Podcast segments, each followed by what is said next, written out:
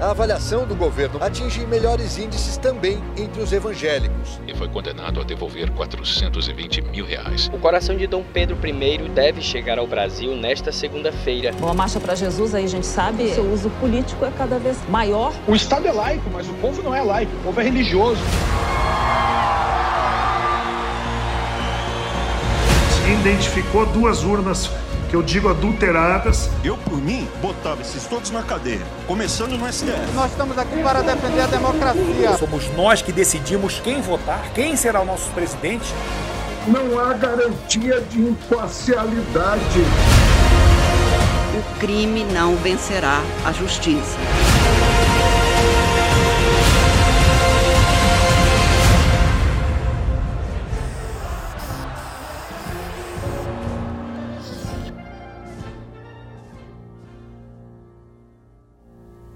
Eu gosto dessa musiquinha do hino nacional no final do vídeo, é legal, né? Eu me lembro, dá até vontade de ficar em pé e começar a cantar o hino assim, né? Boa noite, seja muito bem-vindo à Red, que, que especial é a gente poder se encontrar aqui juntos para ouvir a palavra de Deus, para se reencontrar em torno de quem Deus é e do que Ele diz. É, eu estou muito feliz de te ver aqui mesmo. Nós estamos no terceiro episódio dessa série que nós chamamos Vote e Não Devote. E é engraçado porque essa série está dando o que falar aí no, no Brasil afora e também aqui nos corredores da rede. E, e a gente pensou em, em, em cuidar desse tema, cuidar das pessoas em relação a esse tema, porque afinal de contas essa é, é a grande é a grande mesa de discussão, de tensões do nosso país nesse, nesse tempo e nós precisávamos gastar tempo na palavra de Deus junto com, com todos aqui para a gente aprender o que Deus pensa sobre política. E é, e é, engraçado porque quando a gente organizou o time que estaria trazendo as mensagens, nós pensamos no Tiago, né, como pastor da igreja, aquele que está à frente, é quem fala em nome da igreja, conhece a história de cada um, então como um pastor. Ah, nós também convidamos dois teólogos de profissão, o Rodrigo Bíbel, que estava aqui semana passada, vive de teologia, está sempre imerso nos livros. E semana que vem o Isaac Sixu, também um amigo nosso, teólogo profissional, professor ah, de teologia, está envolvido na academia, imerso nos livros também, ele vai ser bem especial. Mas no meio dessa bagunça toda, a gente achou que seria bom colocar um conselheiro bíblico também. Então, é por isso que eu estou aqui para ver se ajuda a turma né, a se acalmar e tudo mais. Então, eu acho que é mais ou menos por isso que, que o Tiago pensou em me convidar para falar sobre política. Ah, é, na, na verdade, a gente percebeu que a palavra de Deus, se ela é a verdade de Deus para nós, então não existe nenhuma parte da realidade humana sobre a qual ela não nos esclareça, não nos oriente, não nos ajude a viver conforme a vontade de Deus. Então, eu estou aqui hoje com o coração apertado. Na verdade, eu estou o dia inteiro, né? Porque eu estou aqui desde manhã. Então, porque esse assunto ele divide opiniões, ele mexe com o nosso coração, ele, ele faz com que pessoas deixem de conversar. Você já está sem conversar com alguém nas últimas semanas, ou pelo menos evitando conversar com algumas pessoas? Eu também, tá? Eu também estou. Então, então é muito sério o que a gente vai falar aqui. E, e obrigado por você estar aqui conosco. Eu tenho certeza que vai ser uma noite muito especial. Mas, dada a seriedade desse assunto e a complexidade dele, eu, eu gosto sempre de estabelecer alguns termos para a gente conversar, tá bom? Então, antes de, de começar, eu queria fazer algumas considerações. A primeira delas tem a ver com essa pergunta que nós continuamos ouvindo por aí. A pergunta é: por que, que a rede tem que falar sobre política? Né? A gente continua escutando isso aqui e ali, gente indignada, porque afinal de contas queria vir na igreja e ouvir a palavra de Deus, ouvir sobre Jesus, e não sobre política, que absurdo. E, e eu, eu, entendo, tá? eu entendo o seu tipo de indignação, de talvez até frustração em, em ver que a sua igreja, uma igreja que você admira, está falando sobre política. Geralmente, esse tipo de indignação é, tem algum fundamento ah, na, na sua história. Talvez você foi machucado por alguma igreja que não tratou esse assunto direito. Talvez na sua história existem marcas de abusos, de desvios, de enganos a respeito do assunto, e nós, nós reconhecemos que isso é importante, é, a gente precisa considerar isso. Porém, esse desconforto de muitos quando vem uma igreja falando de política também tem a ver com o que eu chamo o erro de pensar a vida em dois andares. Talvez você já me ouviu falar sobre isso, e eu quero é, mostrar que a vida não pode ser dividida entre coisas espirituais que ficam no andar de cima e coisas não espirituais que ficam no andar de baixo.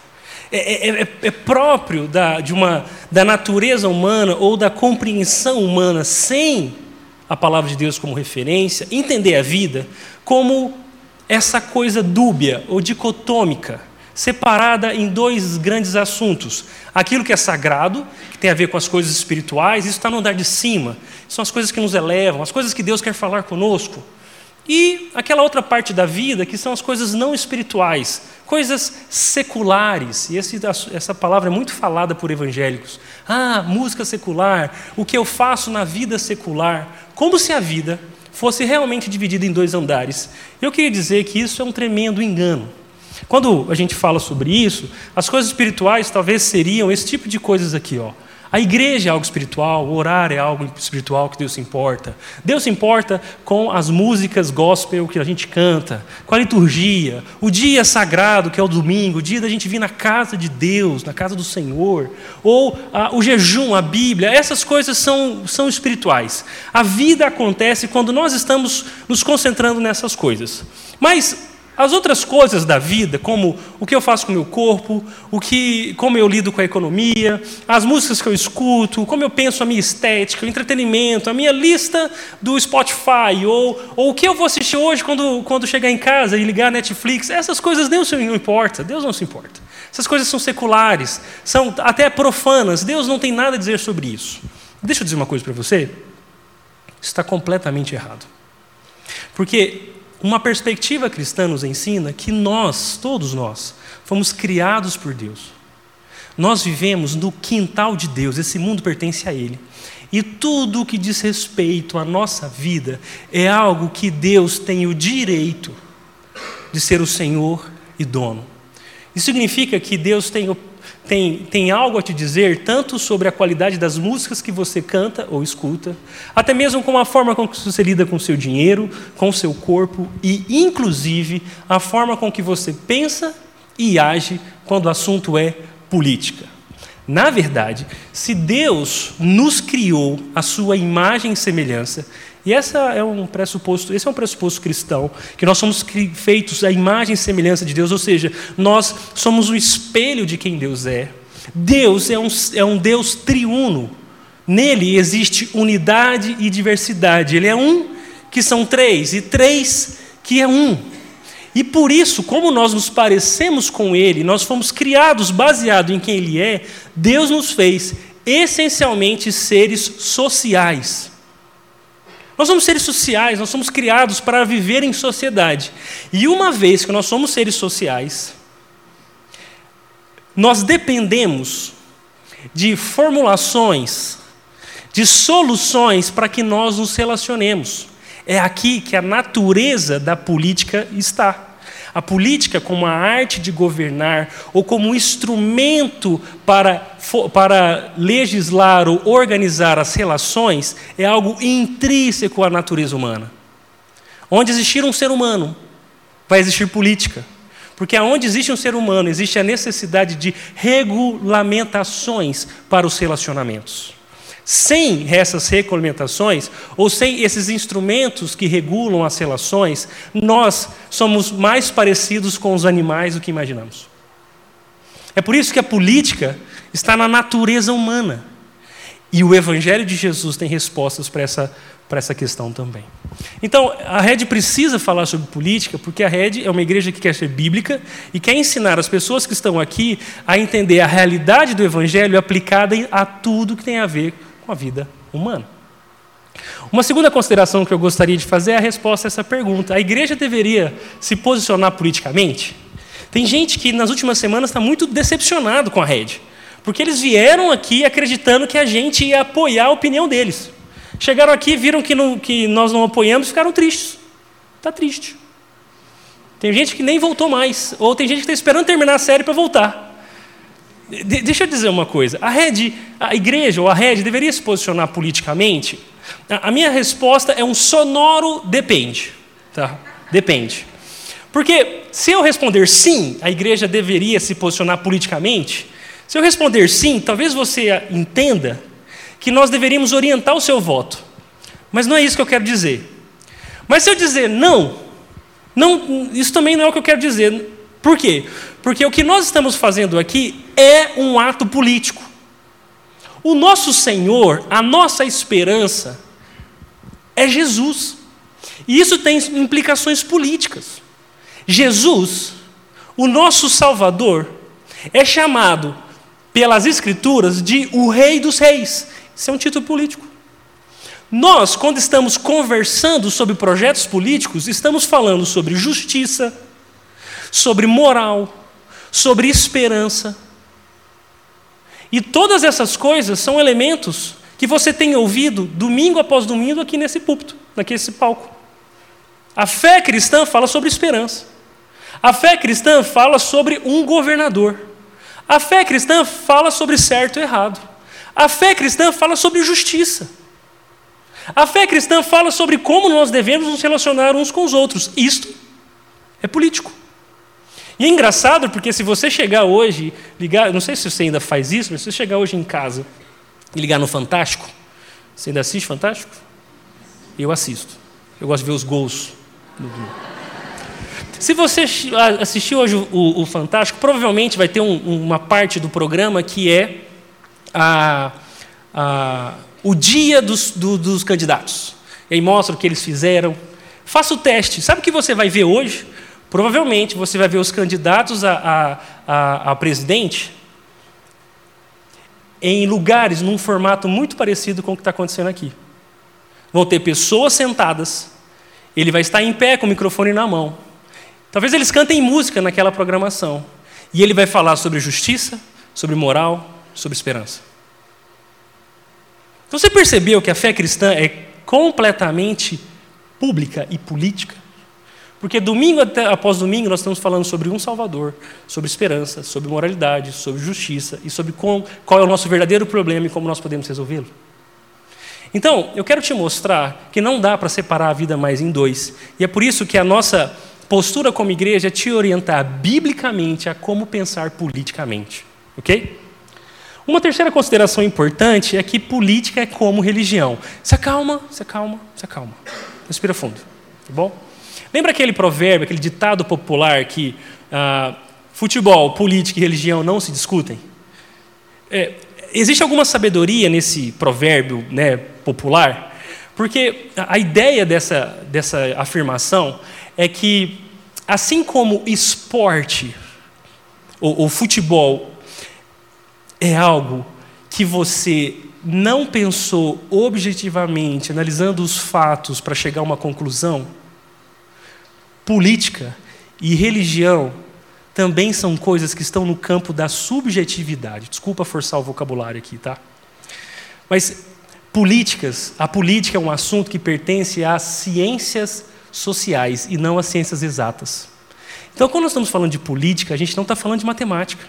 A gente não está olhando para as notícias ou para os dados da nossa realidade política, está analisando com objetividade e tirando conclusões é, confiáveis é, é, e incorrigíveis. Pelo contrário, política está no campo da subjetividade, está no campo das nossas interpretações. E é por isso que, diante de uma mesma notícia, você vai ver pessoas pensando completamente diferente interpretando completamente diferente e falando coisas completamente diferentes diante um mesmo dado, do mesmo fato. Olha como que então política de alguma forma é uma religião, porque religião, você entende, é algo que tem a ver com o coração, com as crenças fundamentais, com os compromissos do coração. Política também. A sua posição política não é porque você é um ser extremamente racional que pensou e somou um mais um e entendeu que são dois. A sua posição política não necessariamente é, uma, é um raciocínio lógico, mas é um, um raciocínio afetivo, amoroso. Tem a ver com as suas crenças mais fundamentais. Olha que interessante. Eu sou cruzeirense. Obrigado pelo respeito de não rirem de, do time que eu torço, tá bom? Eu fui, eu sou mineiro, do interior de Minas, cruzeirense. E o fato de eu torcer, torcer por Cruzeiro foi algo que foi que tem a ver com a minha base familiar. A minha família são todos cruzeirenses, me levavam para o Mineirão para a gente ver o Cruzeiro jogar. Eu aprendi os hinos, eu cantava o hino, eu cantava os gritos, e, e eu me tornei cruzeirense, me deram uma camisa, eu vesti. E aí eu fui jogar no Atlético, que é o rival do Cruzeiro lá em Minas, e continuei cruzeirense. Ultimamente eu não tenho tido razões racionais para continuar torcendo para o Cruzeiro. Está na segunda divisão. Apesar de que a gente está indo conquistar títulos que nunca conquistamos ainda, né? Então, mas é porque se eu objetivamente raciocinasse sobre o time pelo qual eu torço, eu teria todos os motivos para não torcer mais. É, é, igual conversar com, com um palmeirense. Já sabe que lá vem, né? Tem ou não tem mundial? Re... Calma, calma, calma. A resposta para essa pergunta não é uma equação lógica. Não importa a história e os fatos objetivos. Você percebe como que política tem muito a ver com futebol e com religião, porque não é um fruto da nossa racionalidade apenas, mas dos compromissos do nosso coração. Então, quando você está conversando com alguém que pensa politicamente diferente de você, você precisa aprender que, as, que aquela posição, aquelas afirmações, aquela visão de mundo, não é, e inclusive a sua, não é algo racionalmente é, construído, mas é algo afetivamente cultivado. Tem a ver com as causas pelas quais você foi afetado. Tem a ver com a forma de mundo que foi te apresentada. Tem a ver com as, as crenças, as conclusões que você tirou ao longo do tempo, as influências, os livros que leu, os professores que teve, a família no qual você foi gerado, tudo isso formou quem você é de alguma forma. E o Evangelho está aqui para te ajudar a, a perceber a, sobre quem, ou a respeito de quem, o seu coração deveria se devotar completamente. É por isso que a última consideração de começar é que é sempre uma ofensa ouvir o Evangelho. vou repetir. É sempre extremamente ofensivo ouvir o Evangelho. Sabe por quê? Porque quando você chega confortado nas suas convicções, e ouve o Evangelho, o Evangelho confrontará a sua visão de mundo profundamente. Então, todo acomodado é confrontado pelo Evangelho. E toda pessoa que está incomodada, angustiada, quando ouve o Evangelho, encontra consolo. Então, o Evangelho sempre é, independente do assunto, tão confrontador quanto consolador. E eu sei que tem pessoas que estão chegando aqui pensando nesse assunto vivendo ah, na realidade onde se encontram, eles chegam aqui extremamente eh, angustiados, me, com medo sobre o futuro do país, sobre o futuro das suas famílias, do seu negócio, ah, preocupado com a economia. E, e, e se você ouvir o Evangelho aqui hoje, você vai sair daqui de alguma forma consolado. Você vai se lembrar que história exatamente está sendo escrita por Deus em nossas vidas, isso vai te consolar. Mas se você chegou aqui muito acomodado, muito, muito tranquilo, ah, muito certo das suas certezas, eu espero que o Evangelho seja como um caminhão que te atropele, que te faça revisar as crenças mais fundamentais que não deveriam estar no seu coração. É por isso que o Evangelho é sempre ofensivo, porque o Evangelho nos tira de onde nós estamos, tira de dentro de nós o que não deveria estar lá, para que Jesus seja tudo em cada um de nós. Ok? Podemos conversar agora? Ok? Então, baseado nessas uh, considerações, eu queria te mostrar quatro atitudes para que você sobreviva ao caos político que nós estamos vivendo. E aqui eu quero fazer um recorte importante. Se você está aqui entre nós e você não se identifica como um cristão, você não, não se diz evangélico, você talvez é um, é um convidado ah, de uma pessoa, você está aqui entre nós. Deixa eu te, deixa eu te me referir é, diretamente a você.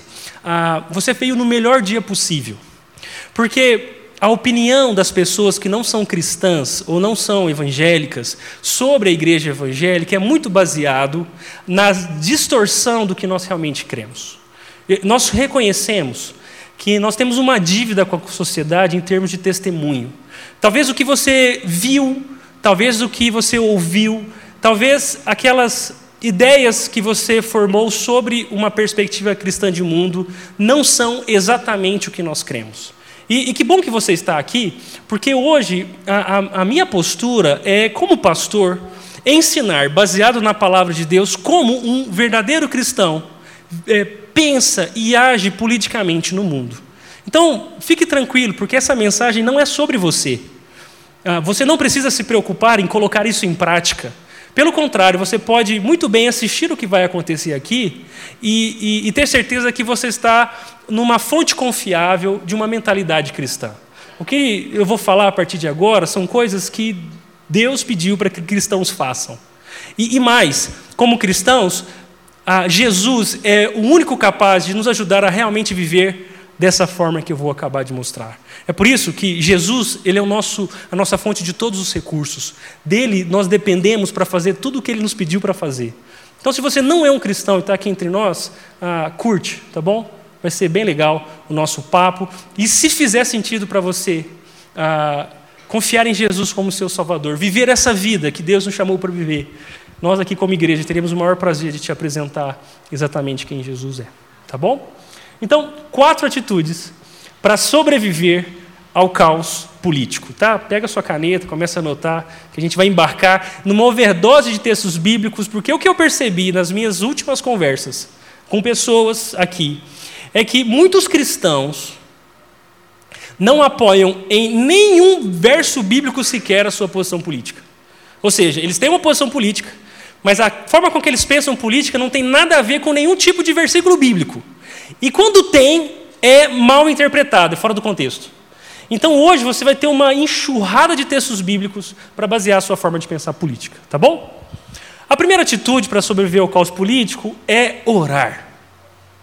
Interessante. Orar. Nós somos o povo que ora.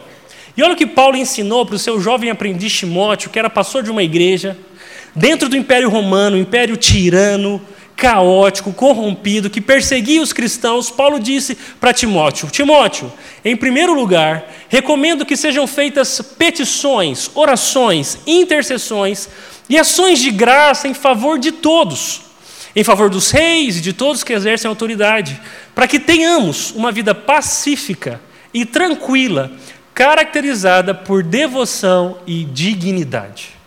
A primeira atitude de um cristão para sobreviver ao caos político é orar. Olha as palavras que Paulo usa para orientar Timóteo nessa direção. Ele diz assim: Eu recomendo que sejam feitas petições, que vocês peçam a Deus, que vocês clamem a Deus, que vocês orem a Deus, que vocês intercedam diante de Deus em favor de outros e que vocês expressem em oração a gratidão de vocês a Deus. A primeira atitude do cristão é oração. Eu fico vendo muitos homens e mulheres que confessam a sua fé em Jesus, afirmando categoricamente posições políticas, brigando com as pessoas a respeito disso. Mas a minha pergunta seria: quanto tempo você tem gastado em oração pelo futuro do seu país? Você fala muito sobre o futuro do país com as pessoas, mas o quanto você fala sobre o futuro do país com Deus? É por isso que a primeira atitude para sobreviver ao caos político é se lembrar nas mãos de quem estão as nossas vidas? Nas mãos de Deus. E é por isso que o cristão, antes de sair na rua em prol dos seus direitos ou das suas ideias, ele dobra os seus joelhos e reivindica, inclama para o único que realmente pode nos salvar. Então, quando o cristão é chamado a orar, nós oramos porque Deus é quem é o único capaz de realmente cuidar de nós. E olha que interessante, as palavras que Paulo usa para Timóteo: petições, orações, intercessões e ações de graça. Eu sou sobrinho de um ex-vereador da minha cidade lá em Divinópolis. Então, durante quatro anos, eu frequentei a Câmara Municipal de Divinópolis, onde ficam os gabinetes dos vereadores e tudo mais. E, era, e, e, e foi um, um, uma pesquisa cultural importante na minha vida, porque o tipo de, de pedidos que as pessoas traziam aos vereadores eram dos mais sérios, como é, exames importantes para as questões de saúde, cirurgias que não conseguiam sair, etc. Até mesmo as coisas mais engraçadas, como tinha uma pessoa uma vez que chegou lá no gabinete pedindo uma porta. Professor, não tem uma porta, você pode dar uma porta? Estou precisando de uma porta. Aí o gabinete, o pessoal falou assim: a gente não pode te ajudar, não tem um verbo para isso. Ela foi no outro gabinete e falou assim: eu estou precisando de uma porta. Você pode dar uma porta? E além de porta, já teve gente pedindo um cavalo, porque tinha carroça e não tinha cavalo. E outros tinham é, a, a, carroça e não tinham cavalo, outros tinham cavalo, mas não tinha carroça. Então, no ambiente público ou político, é muito comum que as pessoas cheguem e façam petições aos governantes. Que as pessoas chegam e intercedam em favor de outros. Tipo assim, você conhece o vereador? Você conhece o deputado? Fala lá com ele para fazer aquilo, para ajudar a gente. Intercessões, isso é uma intercessão. Vai lá e fala com ele em favor de mim. E mais, ações de graça. Um dos maiores problemas da política eleitoral brasileira é a compra de voto. Voto sendo trocado por cesta básica, algum tipo de benefício. E as pessoas que de alguma forma são diretamente beneficiadas por essa política exercem ações de graça em favor do seu candidato. Olha que interessante. Paulo está dizendo, Timóteo, ensine as pessoas a pedir, orar, interceder, expressar gratidão a Deus. Orem a Deus, clamem por Ele. E mais, e orem a Deus em favor dos reis e de todos que exercem autoridade. Porque toda autoridade, ou pelo menos a função de governo ou de governante, é instituída por Deus. É o que Romanos capítulo 13 ensina.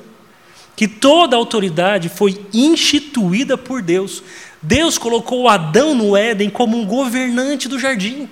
Ele era um vice-regente, um mordomo, alguém responsável por desenvolver os potenciais daquele lugar, por estabelecer práticas boas para o convívio da sua família e dos seus descendentes. Deus instituiu o governo na raça humana como uma expressão de que Ele é o nosso governante.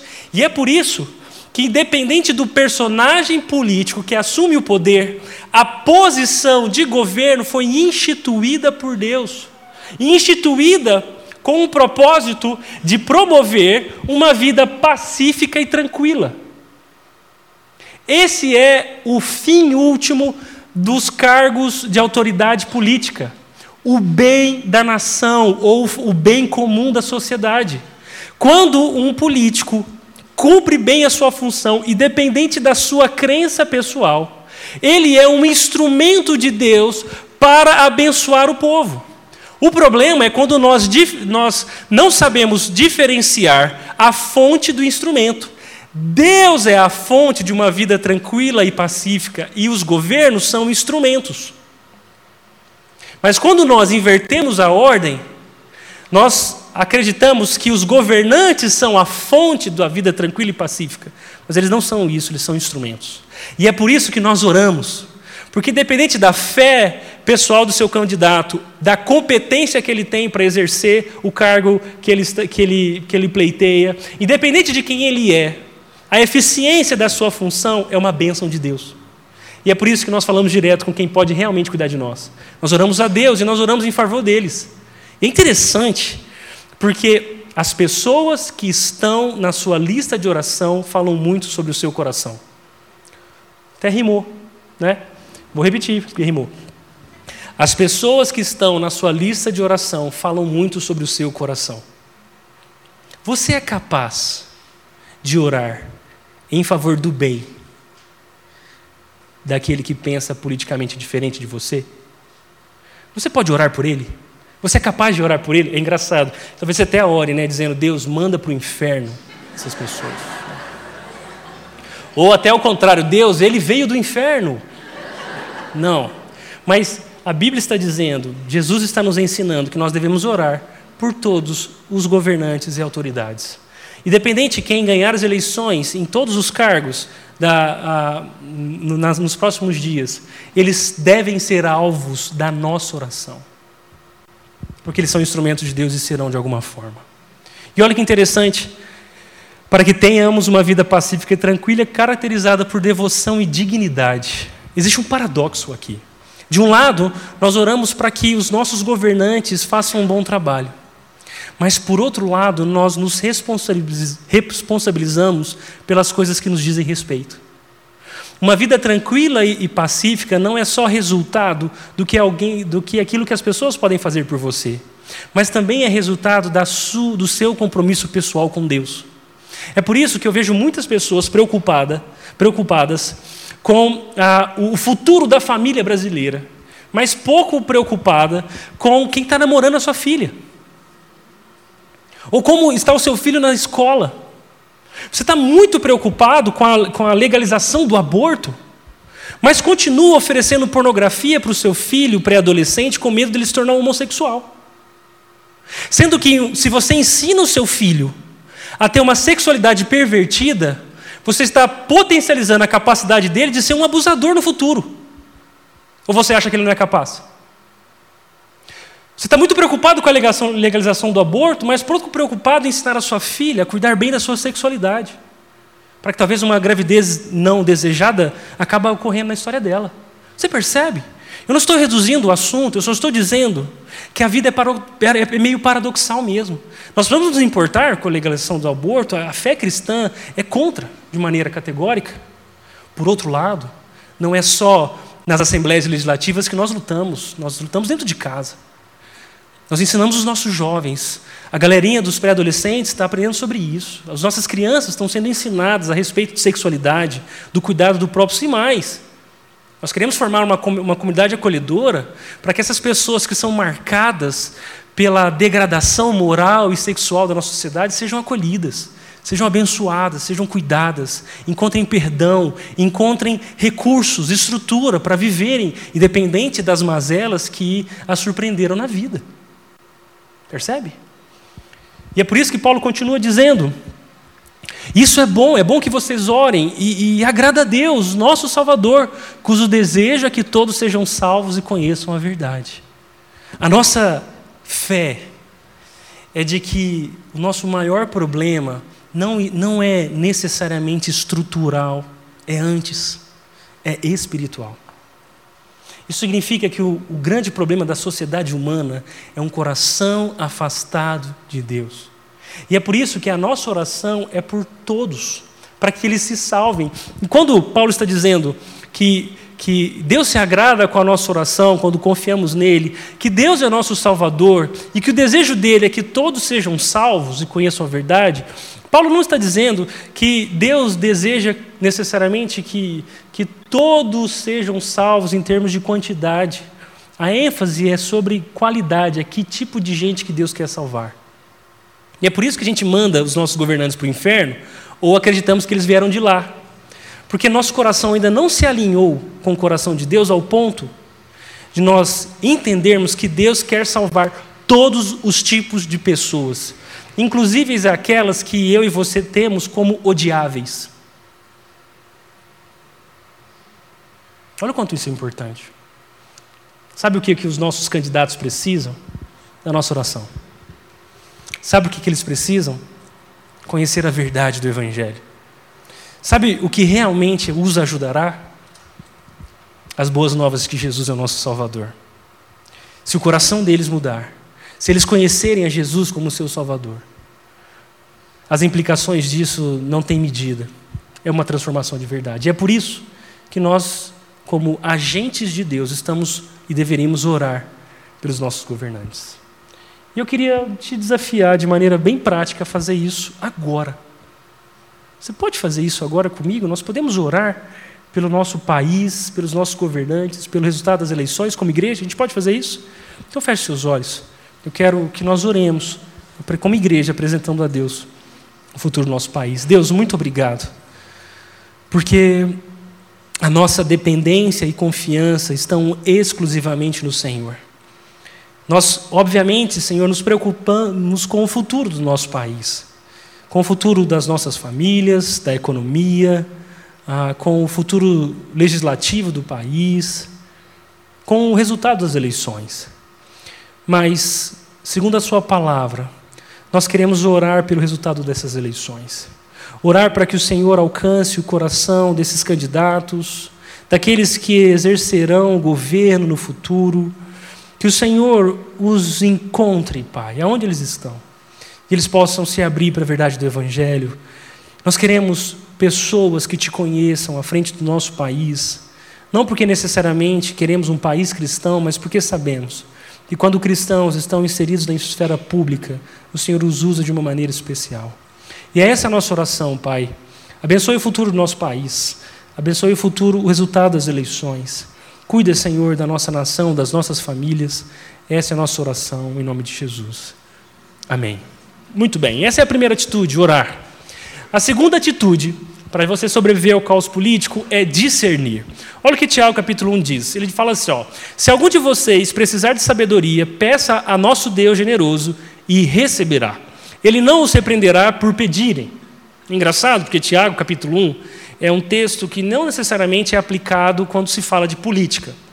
Mas Tiago capítulo 1 é um capítulo onde Tiago está dizendo como que nós vivemos de maneira que agrade a Deus em tempos difíceis, em momentos de provações e tentações. E deixa, vamos, né, vamos ser sinceros, né? Está sendo difícil sobreviver nesses dias, né? Ah, quantas pessoas você já cancelou no seu Instagram? Quantas pessoas já cancelou na sua vida? Você está dando a volta para não falar com eles? Muitas, né? Eu tenho algumas pessoas e quando eu olho, você fala assim: ixi, lá vem falar sobre política de novo. Você tem esses assim na sua vida também? E quando a conversa está começando, você vê que o cara vai começar a falar de política, você dá um jeito de ir embora e sair. Você, você faz isso também? Ou você é o cara chato que não para de falar de política? Não sei. Mas nós estamos vivendo tempos difíceis de provação. E a provação tem a capacidade de tirar de dentro de nós o que, tá lá, o que realmente nós cremos e acreditamos e que pensamos. Quando Tiago nos ensina que as provações deveriam ser recebidas por nós como motivo de alegria, porque nós temos, diante das provações, a oportunidade de amadurecer, de crescer, ele diz o seguinte: se vocês precisarem de sabedoria, peçam a Deus. E olha que legal, olha que promissor é essa promessa de fato. Deus é generoso. Deus tem boas intenções e está disposto a fazer você mais sábio do que você é. Ou seja, diante daquelas pessoas difíceis, diante de uma decisão difícil em relação ao seu voto, você pode, a sua atitude deveria ser buscar discernimento.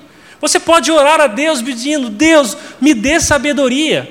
Me dê sabedoria para conversar com aquelas pessoas. Me dê sabedoria para me posicionar politicamente na minha família, dentro das, minhas, das rodas de amizade que eu tenho, no meu trabalho. Me dê sabedoria. Me ajude a te glorificar nesse aspecto. E a boa notícia é que Deus é generoso. Ele quer te fazer uma pessoa sábia. E mais, Tiago continua dizendo, na altura do verso 19, o seguinte: entendam isso meus amados irmãos, estejam todos prontos para ouvir, mas não se apressem em falar nem se irar. A ira humana não produz a justiça divina. E eu acho que esse texto é extremamente aplicável para o assunto político, sabe por quê? Porque está dando raiva, né? Você está andando meio com raiva? Você é meio tentado a ficar irado quando algumas informações, algumas pessoas passam por você? Olha que interessante. Tiago está relacionando uma atitude irada, que não é irada, não, é uma atitude com ira, ao sentimento de injustiça. Toda vez que você fica com raiva, ou explode em ira, ou até mesmo implode em ira, o que está acontecendo, na verdade, é o seu sentimento de injustiça se desdobrando em atitudes práticas. Deixa eu te dar um exemplo bem cotidiano. Uma, um dilema dos maridos aqui, aqueles que são casados, têm uma esposa em casa. Ah, você sai de casa, talvez você foi fazer alguma coisa, e aí você lembrou que não levou o lixo. Isso acontece com você? Putz, o lixo. Aí você chega em casa, e a sua esposa olha para você com aquela cara de cínica e fala: Por que, que você não levou o lixo?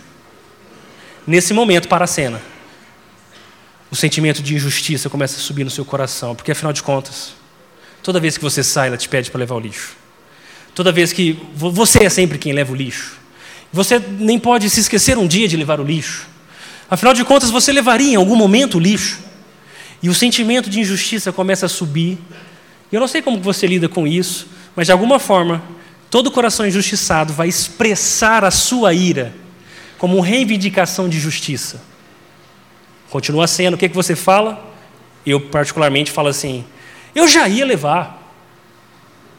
Não sei quando, mas eu ia levar. Ou eu sou sempre aquele que leva. Pode deixar que eu sei que eu tenho que levar. Esse tipo de expressão, irada, é a expressão de alguém que se sente injustiçado e quer fazer justiça com as próprias mãos. Ira. Agora, aplica essa relação de injustiça e ira em todas as discussões que você tem com alguém. Quando alguém não reconhece o que você fez no trabalho. Quando seu namorado esqueceu de te ligar. Ou quando aquela amiga, ah, sei lá, fez alguma coisa que você não gostou. Todas as vezes que nós nos sentimos injustiçados, a nossa, a nossa forma de lidar com isso é a ira. Mas o que é mais especial nesse texto, Tiago está dizendo: a ira do homem não opera a justiça divina. Quando nós estamos falando de política, nós estamos conversando sobre justiça, sobre o que é certo, sobre o que deveria ser feito, sobre o que não poderia ser feito, sobre o que deveria acontecer. Nós estamos falando sobre justiça. E é por isso que nós estamos tão irados. É por isso que o Brasil é tão polarizado. É por isso que as pessoas se odeiam, se atacam, se cancelam. Porque nós estamos nos sentindo injustiçados e, na, e, e somos iludidos, expressando a nossa ira de maneira com que realmente a justiça pudesse ser feita. Deixa eu dizer uma coisa. Deus está mais indignado com a injustiça humana do que você, tá bom? Deus que foi quem nos criou, se importa muito mais com justiça social, com as coisas do jeito que deveriam ser, do que você. Na, nas nossas iras, nos nossos sentimentos de injustiça, existem mais egoísmo do que nós queremos confessar que exista. Mas Deus é o justo juiz, o salmista chamou ele de o pai de órfãos e o juiz de viúvas, porque Deus está indignado com a justiça humana e está tratando de resolver isso. Tanto que enviou o seu filho para oferecer justiça àqueles que não mereciam. Nós, aqueles que creem, são justificados pelo amor de Deus, fomos acolhidos pela Sua misericórdia. E a nossa esperança é que toda lágrima seja enxugada quando o reino de Deus for inaugurado, ou pelo menos estabelecido pelo nosso Salvador. Deus é um Deus que está irado está cuidando de todas as coisas. É por isso que, se nós somos chamados para amar a Deus e a viver conforme a vontade dele, Tiago está dizendo, então, sejam prontos para ouvir, não se apressem em falar, e também não se apressem em se irar. Então, faz um teste essa semana, tá bom? Quando aquele cara chato começar a chegar e começar a falar de política com você, ah, porque lá, você fala com ele assim, interessante esse ponto. E aí ele vai, ah, assim, discorra mais sobre o que você está dizendo. Nossa, eu não pense, nunca, nunca pensei nesse ponto de vista. Gostaria de saber mais. Deixa eu falar, deixa eu falar, deixa eu falar. Aí de, de, de vez em quando você vai ficar. Você fala assim, continue. Poxa, que legal. Que legal. E aí, fala assim, nossa, a gente podia marcar um café para conversar mais sobre isso. Que interessante. Faz o teste, vê se você aguenta. Vai, vê se você aguenta. E aí, quando você tiver certeza que você demorou para falar, aí você expressa a sua opinião. E aí, quando você ter certeza que você expressou a sua opinião com amor e respeito, aí você se questiona se você pode ficar bravo, tá bom? Mas a nossa indisposição de ouvir antes de falar é porque no final das contas a gente acha que a gente não tem nada a aprender, que nós já sabemos tudo, que a nossa posição e opinião é isenta de erros. E se nós fôssemos um pouquinho mais humildes, nós entenderíamos que somos eternos estudantes, ainda nós somos aprendizes. As nossas certezas talvez não estejam tão certas assim. Então, ouvir antes de falar é, é a posição humilde de quem entendeu que não enxerga toda a realidade, que só tem um ponto de vista e talvez é só a vista de um ponto mesmo. E então estude antes de acreditar, investigue antes de afirmar, Ah, não é à toa que as fake news são a forma com que a gente se informa hoje em dia. Por quê? Porque, afinal de contas, a gente não está preocupado com a verdade em si, a gente só quer proliferar, proliferar o que concorda com o que a gente pensa. Então, o cristão é aquele humilde que para para ouvir, que, que de certa forma é crítico e, e, e cético. O crente é incrédulo porque ele não acredita em tudo. Ele está aprendendo, ele está estudando, ele está investigando para depois afirmar, para depois ensinar. Essa é uma postura de um cristão. É por isso que eu queria te perguntar: suas certezas realmente estão certas? Será que quando você fala sobre justiça, sobre política, Deus diz amém? Será que quando você está falando, Deus levanta do trono e fala assim: Ele está certo, amém? Será que as suas certezas estão tão certas assim? Eu acho que um, a compreensão de que nós somos dependentes de Deus nos ajuda a ser também mais humildes para conversar sobre o que é bom, o que é mal, o que é certo, o que é errado. Eu não estou dizendo para que você não tenha certeza, mas que você tenha certeza que as suas certezas estão certas, tá bom?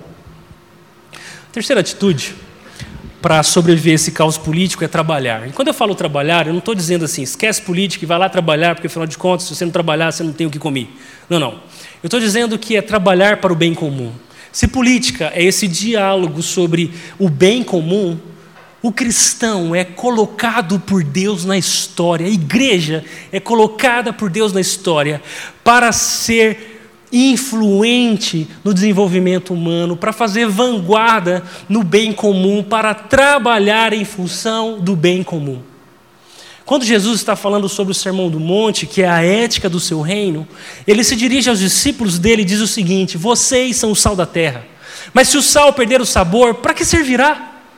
É possível torná-lo salgado outra vez? Será jogado fora e pisado pelos que passam, pois já não serve para nada. A igreja de Jesus na história é colocada estrategicamente no meio dos homens para salgar a sociedade. E, e, e nos tempos de Jesus, o sal não necessariamente era usado como um tempero, como a gente usa hoje, né? Põe sal na salada para conseguir engolir aquele alface. Não, o sal no tempo de Jesus era o melhor da tecnologia da época para conservar a, a decomposição dos alimentos. Então, se você pescasse um peixe ou, ou sei lá, quisesse comer uma picanha, ah, você não teria um refrigerador para esperar a hora do churrasco. Como que você faria isso? Você colocaria muito sal dentro do sal. E o sal, com seu efeito conservador, que preserva as propriedades da carne, refrearia de alguma maneira a decomposição daquele tecido, daquele alimento. Quando Jesus então está dizendo, a igreja, vocês, os meus discípulos, são o sal da terra, Jesus está dizendo que é por causa da presença da igreja no mundo que todo o potencial pecaminoso do coração humano encontra freios. Se nós não estivéssemos aqui, se a presença de Deus não estivesse representada no mundo através do seu povo, a sociedade humana seria tipo o Walking Dead um monte de morto matando quem já está morto. Seria um, uma sociedade completamente entregue, sem freios à sua própria decomposição. Porque, biblicamente, nós entendemos que o problema do homem não está lá fora, está aqui dentro. O nosso coração é inclinado para o mal. Mas quando nós conhecemos a Jesus, existe uma outra força que atua dentro de nós, que é o poder do Espírito Santo, que nos ajuda, que nos dá liberdade para fazer o que Deus quer, para amar a Deus e não a nós mesmos. Mas um coração que não tem Jesus, não tem freios para sua própria maldade. É por isso que o coração do homem é totalmente depravado. Isso não significa que o ser humano, por ser totalmente depravado, expressará a sua depravação no máximo potencial em todas as esferas da vida. Não, não. Porque afinal de contas, o homem ainda é imagem e semelhança de Deus, ainda existem boas coisas aqui dentro. Mas se não houvesse a presença da igreja no mundo, o mundo estaria completamente entregue a si mesmo. É por isso que, como cristãos, nós temos um, uma responsabilidade pública. É por isso que, pela influência cristã, uma sociedade pode ser melhor do que é. É por isso que, pelo testemunho, pela vida de crentes no mundo, pessoas podem conhecer o bem, pessoas podem ser abençoadas, cuidadas, independente de quem são ou do que acreditam. Nós somos sal da terra. E Jesus não só nos chamou de sal da terra, como também nos disse que nós somos a luz do mundo. Ele diz o seguinte: vocês são a luz do mundo. É impossível esconder uma cidade construída no alto de um monte. Não faz sentido acender uma lâmpada e depois colocá-la num cesto. Pelo contrário, ela é colocada num pedestal de onde ilumina todos os que estão na casa. Jesus está usando uma ilustração cotidiana para aqueles homens para ensinar o seguinte: a igreja, a minha igreja, o meu povo, são luz do mundo, porque aonde eles estão, a escuridão é combatida. Onde existe um cristão, onde existe uma igreja, existe um testemunho sobre a verdade. É por isso que o que nós estamos fazendo aqui, domingo a domingo e durante a semana nos pequenos grupos, é acender essa luz do Evangelho, essa luz da palavra de Deus, para orientar o povo, para que nós encontremos orientação. É por isso que essas lâmpadas estão colocadas num lugar estratégico. Porque se elas estivessem colocadas no chão ou escondidas, elas não ofereceriam orientação para nós. A luz fala sobre orientação. E é isso que a igreja faz no mundo, nós orientamos o mundo. Paulo chamou a igreja de baluarte da verdade, uma espécie de pedestal da verdade para que o mundo conheça Deus. Mas a luz não só nos orienta, como a luz também tem um efeito mediador. Como assim, Washington, efeito mediador? Bom, você só está me vendo porque tem uma lâmpada acesa entre eu e você. Porque se as lâmpadas estivessem apagadas e não tivesse nenhuma fonte de luz aqui, nós não conseguiríamos nos enxergar. Por que será então que as pessoas hoje em dia não conseguem se ouvir mais? Por que, que as pessoas hoje em dia não conseguem enxergar o outro, respeitar o outro, conversar com o outro? Sabe por quê?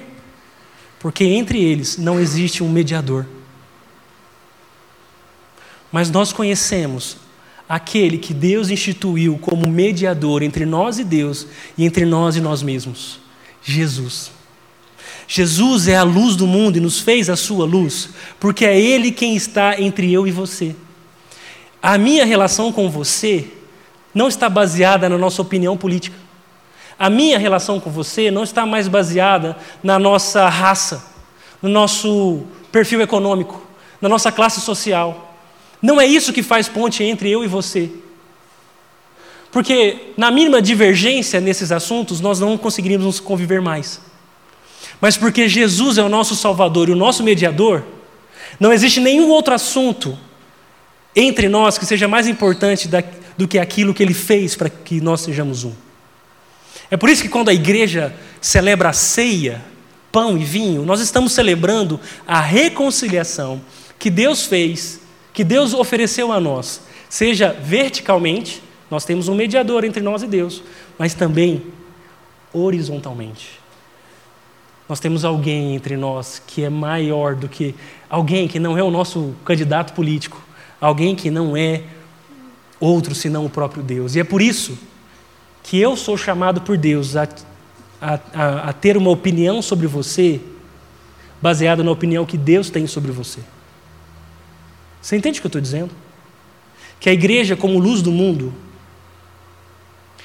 enxerga suas relações baseado na luz que é o próprio Jesus.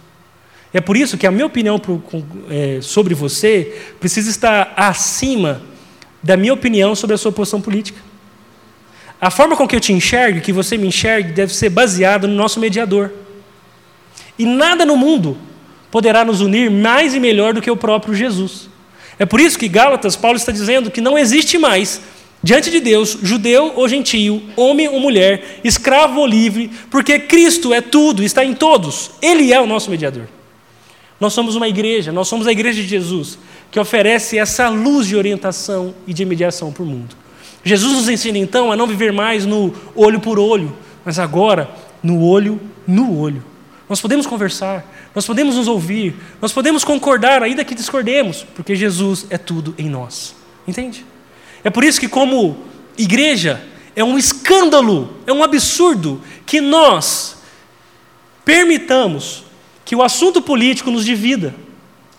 Como que a política pode dividir pessoas por quem Jesus morreu para que sejam unidas? Como que o assunto político vai fazer com que você odeie alguém que Deus ama? Nós somos a luz do mundo. Nós temos mais para dizer para o mundo do que só as nossas opiniões políticas. É o que Jesus termina dizendo, da mesma forma, suas obras boas devem brilhar, para que todos as vejam e louvem o seu Pai que está no céu. Assim como uma criança aprende por imitação, e quando nós vemos uma criança agir como o seu pai, nós percebemos que ela só está fazendo aquilo porque ela aprendeu com o seu pai, as boas obras que nós, como igreja, deveríamos fazer são um reflexo de quem é o nosso pai. Assim, quando a sociedade vê uma igreja que vive como sal da terra e luz do mundo, mais do que sobre nós, a opinião sobre Deus para elas muda. É isso que Jesus está falando. Suas obras devem brilhar para que todos as vejam e louvem seu Pai que está nos céus.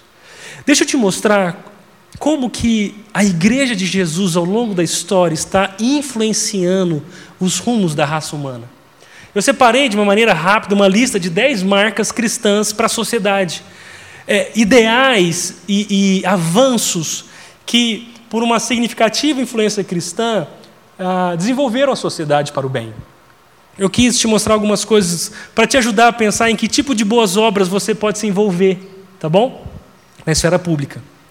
A primeira delas foi a oposição ao aborto, infanticídio e a dinâmica dos gladiadores em Roma. Olha que interessante, na Roma do primeiro século, quando a igreja nasceu ali no Pentecostes, o aborto era completamente comum. Matar crianças por qualquer motivo era completamente comum. E mais, as pessoas se reuniam em grandes estádios para verem leões devorarem gladiadores. E eles diziam: que legal, mata ele, nossa, quase, e tudo mais. Um escândalo para a dignidade humana oferecer aqueles gladiadores ao léu da força daquelas feras. Mas desde que a religião cristã foi aceita como legal no Império Romano, foi legalizada e não mais perseguida, bastou 50 anos para que coisas como o aborto, infanticídio e os gladiadores acabassem. Pela influência cristã, a sociedade conheceu uma nova consciência. E esse é o nosso papel na sociedade, ser a consciência do Estado. Olha que interessante, os direitos e a dignidade das mulheres têm uma forte influência do cristianismo. Porque, afinal de contas, na época do primeiro século, muito antes e também muito depois, mulheres eram seres humanos de segunda categoria, que existiam para dar prazer sexual aos homens e cuidar das crianças. Mas nós, que conhecemos a palavra de Deus, entendemos que Homem e mulher foram feitos à imagem e semelhança de Deus. Isso faz que intrinsecamente mulheres sejam tão dignas de valorização, de liberdade e de direitos quanto qualquer outro tipo de ser humano, os homens. E é por isso que na vanguarda do direito feminino, da liberdade das mulheres, está uma boa teologia bíblica. Na igreja as mulheres falavam, na igreja, as mulheres recebiam dons. Nas, igre... Nas igrejas, as mulheres eram tidas como irmãs. Nas igrejas do Novo Testamento, as viúvas eram responsabilidade daquela comunidade. O Evangelho tem muito para abençoar a nossa sociedade, tem feito isso há muito tempo. Um terceiro, os primeiros asilos e hospitais foram criados bem ali no, no ano 325 depois de Cristo em diante por igrejas. As comunidades se organizaram para oferecer uma estrutura de, de saúde mínima para a sociedade. Ah, o, o primeiro hospital no Brasil, se eu não me engano, foi fundado em Olinda, em Pernambuco, e depois em Santos, no Porto de Santos, Santa Casa da Misericórdia. Fundada e organizada pela igreja. Você percebe? Hospitais estão, desde sempre estão sendo fundados, organizados, envolvidos, porque nós acreditamos que o ser humano tem o direito de ser cuidado, tem o direito à saúde, e nós deveríamos nos responsabilizar para servir as pessoas com saúde. Isso é uma influência cristã. No ano de 390 depois de Cristo, o imperador romano matou centenas de pessoas sem justificativa alguma. E foi o bispo Ambrósio que disse: Nenhum homem está acima da lei, senhor imperador. Isso está na gênese do direito, do desenvolvimento jurídico. Hoje, a maior autoridade no Brasil é a Constituição de 88. Por quê? Porque ninguém, independente do cargo político da situação econômica, está acima da lei. Isso foi um bispo que falou há centenas de anos atrás. Você percebe? Que um bom cristão pode fazer, pode se envolver com, com direito, com ciência, com tecnologia, com saúde, por conta de ser um seguidor de Jesus. Deus está usando a igreja há muito tempo para abençoar a sociedade, a separação da igreja e Estado. Desde a reforma protestante, ah, os avanços dessa discussão, igreja e Estado, começaram. É, é, desde, é desde a reforma protestante que a gente começou a cantar aquela música. Cada um no. Você, ah, você conhece a música, né? Cada um no seu quadrado, cada um no seu quadrado. Por quê? Porque igreja e Estado, a separação entre igreja e Estado é uma causa cristã. Óbvio que foi muito discutida e, e etc. Mas nós cremos piamente que a igreja não deveria ser estatal e que o Estado não pode ter uma religião, precisa ser laico. Os cristãos estão na vanguarda dessa discussão. Os direitos humanos. Se o homem é a imagem e semelhança de Deus, então o homem tem direito à liberdade, à educação, porque ele foi, ser um, foi feito um ser intelectual. Então não existe distinções entre as raças. Então existem crimes que devem ser punidos de uma maneira mais severa para proteger a dignidade humana. Isso está na nossa conversa cristã sobre como abençoar a sociedade, desde muito tempo.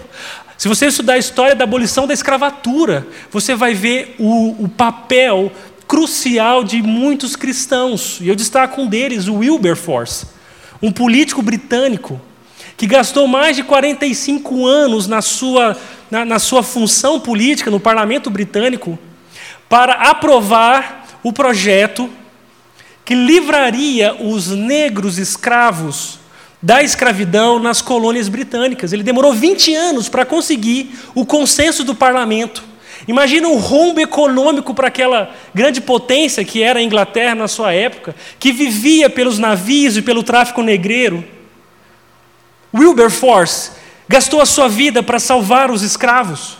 E depois que de 20 anos foi aprovado a lei, ele gastou mais de 25 anos para fazer com que ela fosse efetivada nos navios britânicos e nas colônias britânicas. Nós temos um cristão que recebia as cartas de John Wesley, um dos grandes avivalistas, dizendo: continue nessa causa, que Deus está contigo.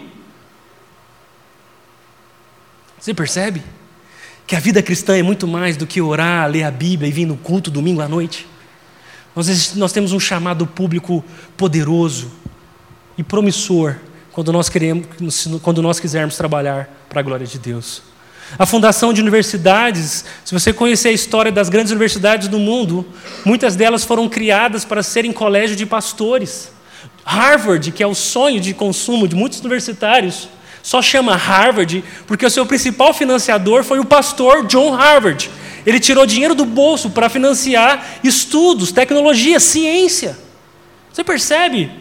Nós podemos fazer muito pela sociedade. Os ideais da democracia moderna, então cristãos estão discutindo o tempo todo a democracia. É porque nós cremos, nós cremos, que se o ser humano for, for deixado à sua própria vontade, nós não sobreviveremos. É por isso que nós cremos na democracia e nós achamos ela uma boa ideia de governo. Porque, afinal de contas, nós precisamos chegar em consensos. Nós não, não acreditamos na anarquia, que é, que é a ideia de, de uma sociedade sem governo, porque nós não somos tão otimistas assim sobre o coração humano. E a democracia é um, é um ideal cristão, isso faz bem. E por fim, a luta da, da, contra a segregação racial nos Estados Unidos talvez é um dos grandes marcos mais modernos, mais recentes ah, dessa influência cristã na sociedade. Você talvez conheça o pastor Martin Luther King, que foi conhecido no mundo quando, naquele discurso político, na capital dos Estados Unidos, com um mar de gente, ele disse: Eu tenho um sonho. E ele disse: Eu tenho um sonho que os meus quatro filhos um dia viverão em uma nação onde serão julgados pela cor da pele, não serão julgados pela cor da pele, mas pelo conteúdo do seu caráter. Eu tenho um sonho hoje, é o que Martin Luther King dizia. E ele foi decisivo, usado por Deus, para que a segregação racial fosse resolvida, ou pelo menos o, o, o avanço dessa cultura fosse feito. E as repercussões da obra e, do, e da influência de Luther King na causa da segregação racial no mundo inteiro é, é, é sem medida. Você percebe? Deus tenha muito a fazer através de nós, e a pergunta que eu queria te fazer hoje é: como a sociedade tem sido abençoada através de você? Quem hoje vai dormir agradecendo a Deus pela sua vida e pelo seu trabalho? Existe alguém?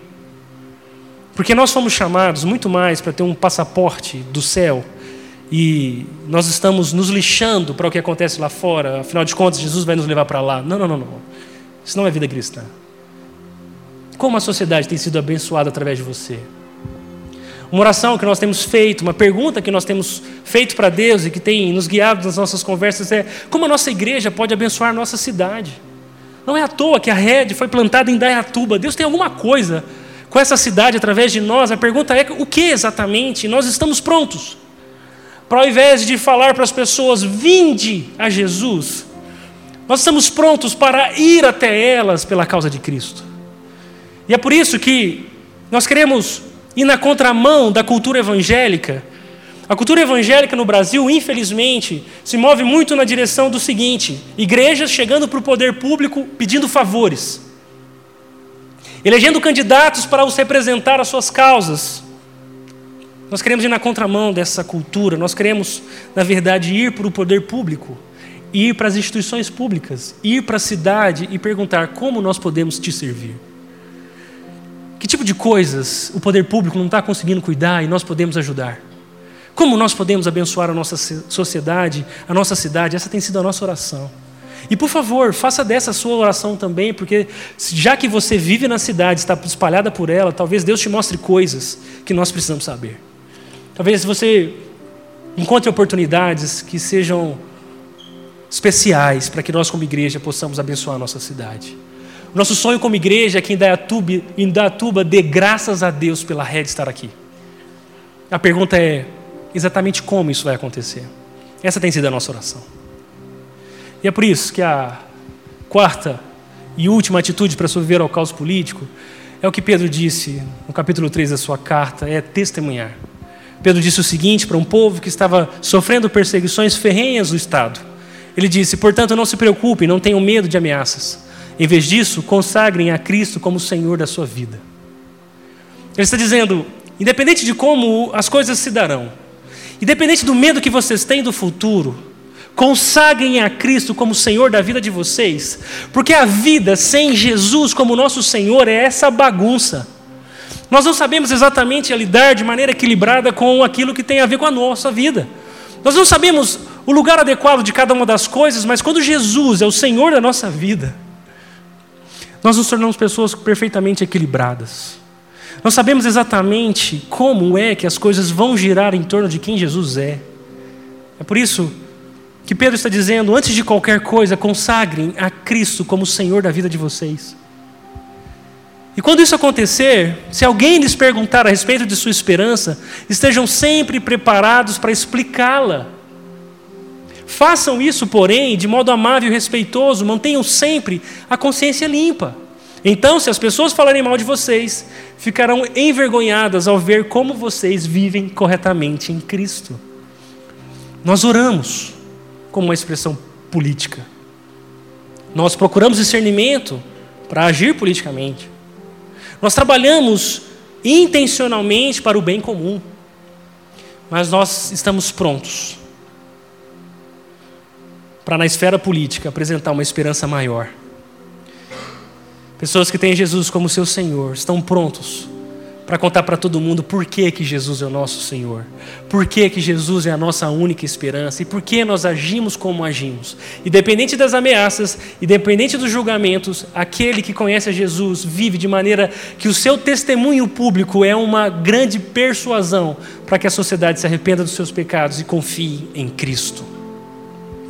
É por isso que eles ficarão envergonhados quando vocês viverem corretamente em Cristo. A influência cultural cristã está diretamente ligada à credibilidade da igreja cristã. Enquanto não tivermos crédito como cristãos no mundo, nunca poderemos ser influentes. Mas quanto mais créditos nós tivermos, quanto mais moral a igreja tiver para falar no mundo lá fora, melhor será a nossa influência como servos de Jesus. E você, está disposto a amar quem discorda de você? Está disposto a olhar para essas pessoas como Deus as vê? Talvez esse seja o maior ato político que você pode ter. Não enxergar as pessoas como pessoas que pensam politicamente, mas mais do que isso, enxergar as pessoas como pessoas que carecem de um Salvador. É por isso que, estudando para essa mensagem e sobre o tema, eu fui desafiado por essa pergunta do Pedro Dutti. Ele perguntou o seguinte: é preciso paciência, humildade e tolerância para se viver em sociedade. Mas quem forma essas rotinas virtuosas nos jovens? A gente fala sobre humildade, a gente reconhece que a sociedade precisa de mais tolerância, de paciência. Mas onde é exatamente que nós encontramos essas coisas? Não existem leis, não existem, não existe uma filosofia política, não existem instituições que podem fazer com que nós sejamos mais pacientes, humildes e tolerantes. É só a igreja que conhece Jesus, que se torna nas mãos de Jesus uma incubadora de virtudes. Sabe como que nós nos tornaremos mais tolerantes, pacientes e humildes? Quando nós conhecemos aquele que é humilde, aquele que é paciente e aquele que nos amou até o fim. É por isso que a igreja é a esperança para o mundo. Conta-se a história de que estava um cristão e um político conversando. E um mendigo passou na frente deles enquanto eles conversavam. O político olhou para o cristão e disse: Vê aquele mendigo? O meu projeto político vai garantir roupas novas para aquele homem. E o cristão olhou para o político e disse: O meu Jesus pode colocar um novo homem naquelas roupas velhas. Porque a nossa esperança não está na prosperidade de uma nação. A nossa esperança está no poder transformador do Evangelho. É óbvio que Deus quer que talvez você vista roupas melhores e economicamente cresça, tudo bem. Mas não é baseado nesses termos que nós agimos politicamente. Deus pode colocar um novo coração em cada um de nós e naqueles que hoje não o conhecem. Essa é a nossa esperança e essa é a nossa oração. Amém? Eu queria terminar essa mensagem orando novamente. Você pode fazer isso comigo? Nós queremos terminar esse tempo confessando a Deus a nossa dependência dEle, mas também colocando diante de Deus as nossas mãos ao seu serviço para abençoar a sociedade. Feche seus olhos, nós vamos orar. Deus, muito obrigado, porque não existe outra esperança além do Senhor. Tu és a nossa esperança, Tu és o nosso Salvador. E nós queremos cumprir com fidelidade o seu chamado para nós. O chamado de sermos sal da terra e luz do mundo. O chamado para amarmos as pessoas como o Senhor nos amou. E o chamado para sermos intencionalmente uma bênção para as nações. Ajuda-nos a viver essa fé que temos em Ti de maneira pública, de forma com que o mundo te conheça e se renda a Ti. Essa é a nossa oração. E é em nome de Jesus que nós oramos. Amém.